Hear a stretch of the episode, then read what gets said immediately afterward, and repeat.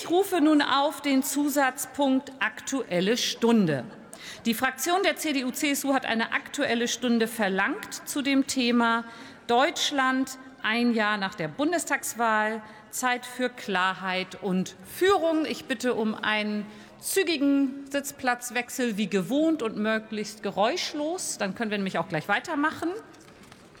Ich eröffne die Aussprache und das Wort hat die Abgeordnete Mareike Lotte Wulff